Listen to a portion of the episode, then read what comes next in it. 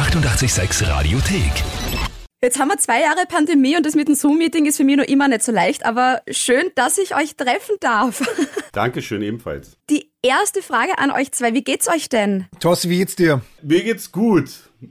Also ich sag mal, mir geht's gut. Es ist natürlich alles äh, irgendwie immer noch ein Riesenhaufen Mist. Also ich freue mich, wenn wir proben, freue ich mich total und finde es voll gut.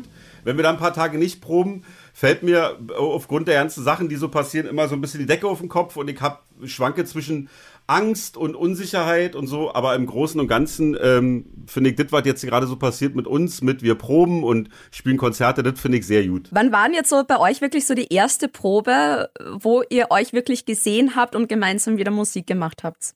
Im Januar. Also wir haben im, uns letztes Jahr im September schon getroffen und haben wieder Musik gemacht und haben zusammen rumgehangen und also konsequent geprobt für Live-Konzerte ist eigentlich so seit Januar ist klar so, okay, das kommt jetzt und wir planen jetzt Dinge und wir, wir, wir, wir, wir verschwenden hier im Proberaum auch keinen Gedanken mehr daran, dass es nicht mehr kommt. Genau. Wie war so euer erstes Zusammentreffen dann wirklich? Also man, man hat jetzt dann eben gefühlt zehn Jahre Social Distancing betrieben, wenn man sich als Band dann das erste Mal dann wieder sieht, nicht nur über einen Bildschirm. Ja, wir haben tatsächlich erstmal so ein paar Zoom-Konferenzen gemacht, so ein paar Mal. Und dann war irgendwann klar, wir treffen uns im Proberaum und dann war das schon ganz niedlich, glaube ich, weil wir haben uns dann alle immer schön getestet vorher und haben uns dann gegenseitig immer unsere Testergebnisse gezeigt und dann hat man, haben wir irgendwann beschlossen, na jetzt können wir uns auch mal wieder drücken und dann habe ich mich persönlich total gefreut, weil ich alle so einen Arm nehmen konnte. Ja, und dann ging es eigentlich relativ schnell mit einem Proberaum gehen und gucken, was man so machen kann. Neue Sachen oder alte Sachen proben oder einfach mal wieder sich hinsetzen und darüber unterhalten, wie das halt die anderen vier so sehen, weil das ist ja natürlich alle, ja, auch für, ja, wie für alle total neue Wesen und dann noch viel darüber reden, wie geht es weiter, geht es überhaupt weiter, was ist das nicht alles für ein Mist und bla bla blub, so ungefähr.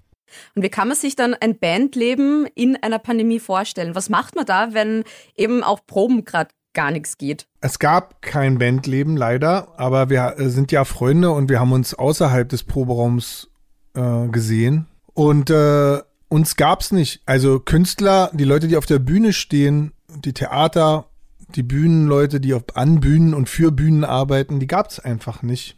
Und es war äh, eine unglaublich schwere Zeit und verarbeitet habe ich das in zehn Jahren. Weiß ich nicht, keine Ahnung. Und ähm, wie fühlt sich das jetzt an, wenn man weiß, okay, man wird wieder auf einer Bühne stehen mit Menschen davor, die auch tanzen dürfen und sich bewegen dürfen? Es ist ja bei uns jetzt auch schon eine Weile her. Wir haben ja, weiß ich nicht, Torsti, drei Jahre oder was? Ich weiß ja nicht. Drei Jahre. Wir haben ja auch noch ein Jahr Pause gemacht vor der Pandemie. Wir hatten so richtig geiles Timing. und äh, in meinem Kopf ist eine wunderschöne, tolle Erinnerung. Die ist aber auch, das ist eine Erinnerung. Und ich, äh, also ich weiß auf jeden Fall nach dem ersten Konzert, wie sich das wirklich anfühlt und so. Aber ich weiß, dass sich das total gut anfühlt. Es ist dann, glaube ich, schon noch ein Unterschied, ob man jetzt generell als Band einmal so ein bisschen Bühnenpause macht für zwei Jahre oder ob man jetzt eine Pandemiepause macht, wo man weiß, man kann gerade wirklich nicht. Wir hatten uns leider, wie Anim jetzt schon sagt, da irgendwie das Jahr Pause gegönnt und haben gesagt danach, okay, ey, jetzt, jetzt wird hier 25 Jahre Beatsteaks gefeiert. Wir haben uns echt schöne Sachen überlegt. Wir haben uns wirklich, wir haben uns sogar, wir haben uns sogar Pandas gekauft. Also wirklich, wir haben richtig tolle Sachen im Kopf gehabt und dann war das alles so überhaupt nicht möglich. Das macht's natürlich erstmal ähm, traurig, aber der Fakt, dass man nicht spielt, ist, glaube ich, nur der Unterschied, dass der Grund so so schlimm ist und dass natürlich so viele Leute daran, also das lässt er natürlich ja nicht kalt, dass Leute halt daran sterben, dass Leute das ignorieren und deshalb Leute vielleicht auch wieder krank werden. Diese ganze, wisst ihr, der ganze Scheiß ringsrum, der hat einen ja total bewegt. Und dann war, glaube ich, das, ja, wir spielen nicht, ja, wir spielen einfach nicht scheiße. Und ich glaube, am Ende ist es diese große Sache, diese, man weiß nicht, was passiert, dieses Ungewisse, was die Sache für uns schwer gemacht hat. Konzerte nicht spielen, ja, das kriegt man, glaube ich, auch wenn man es total gerne macht und unser Beruf ist, da ist man ja auch erwachsen und sagt, ja, okay, geht gerade nicht. Mhm. Aber was das, was das alles mit einem dann macht, das ist dann, glaube ich, nochmal eine Nummer größer. Und worauf wir uns natürlich hier in Österreich sehr freuen, das ist der am 17. Juni das Konzert in der Arena Open Air auch noch dazu. Ich finde das ja eine der absolut coolsten Locations. Wir auch. Macht das auch vom, vom Gefühl her und vom Gemeinsamsein mit den Fans was anderes, wenn wirklich die Location auch so richtig, richtig genial ist? Auf jeden Fall. Die speziellen Orte steuern wir in diesem Sommer auf jeden Fall an und das war auch äh, gleich beabsichtigt. Also als dann, okay, wo spielen wir? Und dann Wien, ja, Arena Open Air. Also da gibt es gar kein Fragezeichen. ja, wir haben es, glaube ich, einmal im Gasometer gespielt und danach war klar, dass das nicht nochmal passieren wird. Wir werden halt in Wien immer, wir haben ja in der Arena gespielt, mhm. in dem ganz, ganz kleinen und Open Air und das wird sich halt, glaube ich, einfach, solange wie die Arena gibt, werden wir als Beatsteaks in der Arena spielen. Das ist einfach, ich glaube, das ist einfach gesetzt. Da können die noch so viele Clubs ringsum hinbauen. Wir fahren immer in die Arena, weil das ist wirklich, das klingt natürlich immer total bescheuert, weil ich bester Club. Aber das war halt, da gibt es halt echt tolle Erlebnisse. Unser Soundmann hat da mal eine Bier-Olympiade gewonnen oder. Ich stelle manchmal einen Pool für uns auf. Thomas, Thomas hat da schon mal Erdloch geraucht mit dem Sick of It All Schlagzeuger. Äh, da gibt's die, also die, die ach so, nee, da gibt's wirklich die abstrusesten Sachen und das ist halt wirklich durch und durch ein Top-Laden. Also da kann man einfach nichts sagen. Ja. Gerade eben so Konzertvenues nach so vielen Jahren am Band bestehen, da seid mittlerweile eh auch schon alles durch, glaube ich. ja, wir haben äh, alle gesehen. Und das ist, das ist, das gehört zu den Top Ten auf jeden Fall. Thema älter werden, weil eben es gibt euch ja mittlerweile schon so lang und eben Jubiläum hätte gefeiert werden sollen. Jetzt ist es halt eine unrunde Tour. Wie geht's euch als Rockstars mit dem Älterwerden oder wie geht's einem als Musiker mit dem Älterwerden? Wo, wo, wo spürt man es am meisten? Arnim, bitte, mach du. äh, na, ich bin kein Rockstar, ich bin Musiker und ich finde Musiker, die älter werden und das nicht äh, verbergen, extrem inspirierend. Ich mag das. Also ich habe überhaupt kein Problem damit. Ich finde das, find das sehr erstrebenswert. Und ich nehme mal an, es steckt auch noch irrsinnig viel Kind in euch, in jedem von euch. Ja, in einer Band zu spielen ist auf jeden Fall die beste Ausrede, um nicht erwachsen zu werden. Also man, man, darf sich freuen in Wien, welche Geschichten da eventuell passieren werden.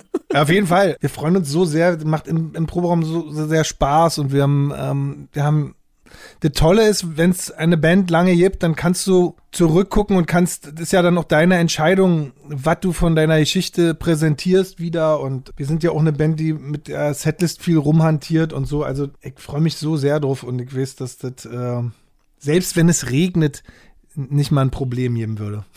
ich erinnere mich da an ein Billy Idol Konzert Jawohl. in der Arena, wo es echt total geschüttet hat. Billy Idol? Ja.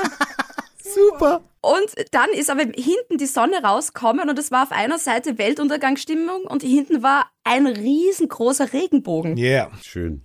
Also haben es kann alles passieren. Ja, haben wir auch schon erlebt. Also jetzt nicht da, aber das, ja, das ist super.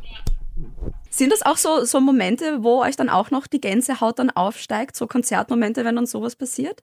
Total. Ich habe ja gerade mein erstes Konzert, also mein letztes Konzert vor der Pandemie waren die Strokes in der Columbia-Halle. Das war ganz, ganz toll. Oh, cool. Und dann, und dann ging die, dann ging die Scheiße los. Und mein erstes Konzert nach der Pandemie war gerade Bilderbuch in der Philharmonie. Die haben gerade hier in Berlin die Philharmonie gespielt, was eh eine sehr spezielle Location ist und Bilderbuch auch ja keine normale Band. Und das war ganz schön. Ich bin da so hingetrottet mit einem Kumpel und, und mir war ja nicht bewusst, weil man auch jetzt geht jetzt alles wieder los, aber ich habe noch ja kein Konzert wieder gesehen. Man redet ganz über Konzerte, aber ich hab, dann fangen die an und die Ding mir ganz doll nah. Also es war ganz, ganz schön und die hatten auch einen ganz tollen Abend da und ich habe sofort gemerkt, wie sehr mir das fehlt, äh, um Musik zu machen, vielleicht auch Musik zu Ende zu machen oder ich bin ja, ich bin ja nur Musiker geworden, weil ich auf, eine, auf eine Bühne wollte. und äh, das äh, war, da, war, war, war richtig krass, diese erste halbe Stunde. Ich, ich konnte mich kaum bewegen, weil ich äh, äh, elektrisiert war. Und es ist nämlich lustig, ich war bei ähm, Franz Ferdinand und bin da auch so die ersten vier, fünf Songs immer zu einem Freund gegangen und so, oh mein Gott, ich glaub's gerade nicht, dass da wirklich eine Band von außerhalb von Österreich jetzt da gerade steht und wir da mittendrin dabei sind. Toll. Hm. Und das muss ja als ähm, Band selber dann auch ganz ein arges Gefühl sein, wenn man dann das erste Mal auf der Bühne steht. Und bei euch ist es ja auch nicht mehr so lange hin.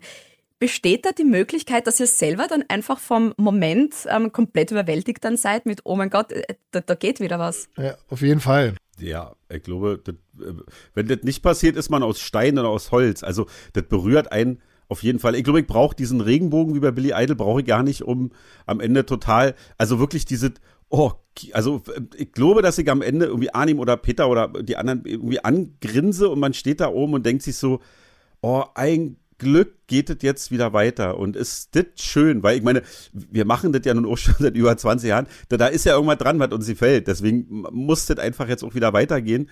Und da wird auch einfach ignoriert, wie alt man ist oder was, das ist einfach, glaube ich, dann total schön, wenn das wieder funktioniert, dann freue ich mir da, glaube ich, ähm, auf jeden Fall einen zweiten Cola-Keks Und wie schaut das bei euch dann eigentlich aus ähm, in Sachen Setlist-Zusammenstellung?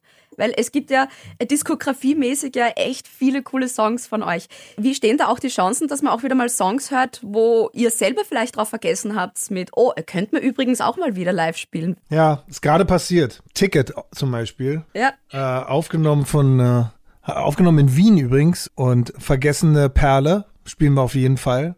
Und das passiert äh, gerade ganz oft. Also es gibt Lieder, die wir auch sehr gerne spielen und die die Leute, wegen denen manche Leute auch kommen und die werden wir auch immer spielen. Also es wird kein Abend vorbeigehen, dass wir nicht Hand in Hand spielen, aber wir, wir zocken auch ein paar Perlen aus dem Cool. äh, von früher. Ja.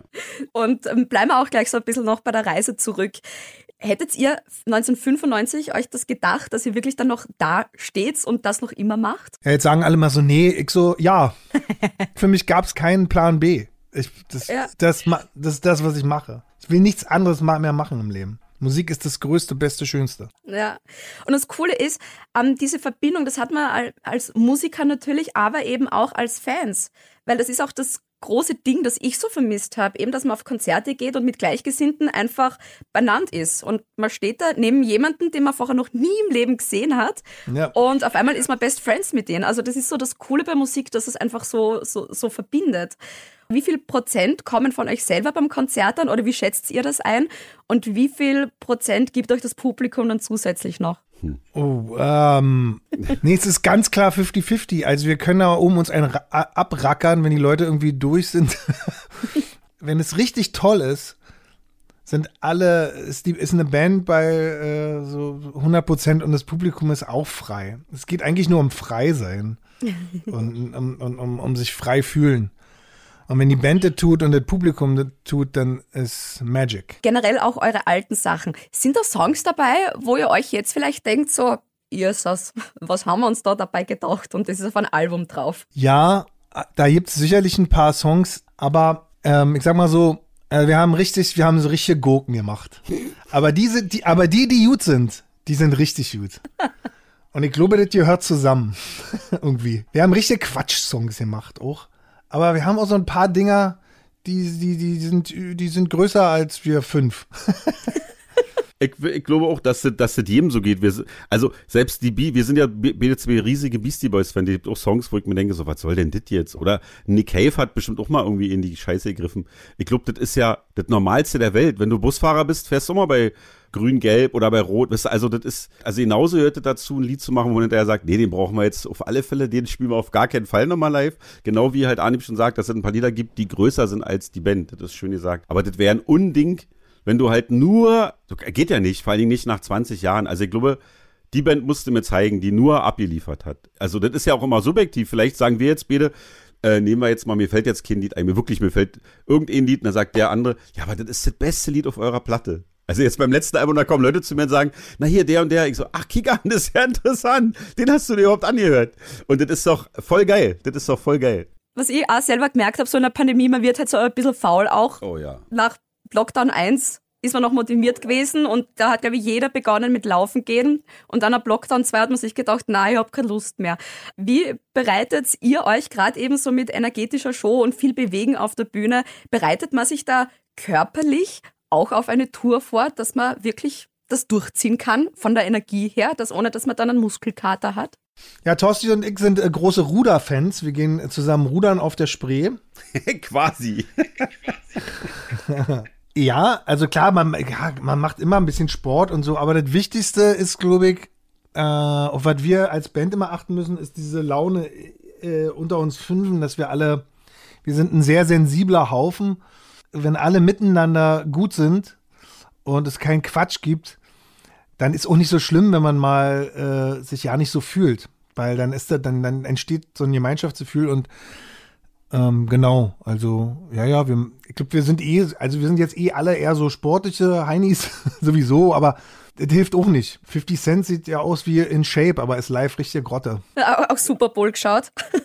Ja, also bei einer Band, eine Band muss immer zusammen irgendwie sein. Im Kopf auch. Und das, äh, das ist gut. Das, da, darauf müssen wir achten. Ja. Ist das was, was man auch im Proberaum übt sozusagen? Weil eben nach dieser Pandemiepause? Nee, im Proberaum ist einfach, im Proberaum ist immer einfach die Songs üben. Also wie war das nochmal? Ah, wie muss ich das singen? Singe ich das jetzt richtig? Ja, super. Okay, ja, super. Also, das ist einfach so ein gegenseitiges, ah ja, so ist es. Und das ist aber auch einfach immer nur die halbe Wahrheit, weil live ist das alle, äh, ist das alles nicht mehr so wichtig. da ist dann noch wichtig, wie du dabei aussiehst, wenn du das tust. Dann danke euch für eure Zeit. Dankeschön, Beate. Hey, vielen Dank. Vielen Dank. Wir freuen uns sehr. Bis dann. Tschüss. Die 886 Radiothek. Jederzeit abrufbar auf radio886.at. 886! 886.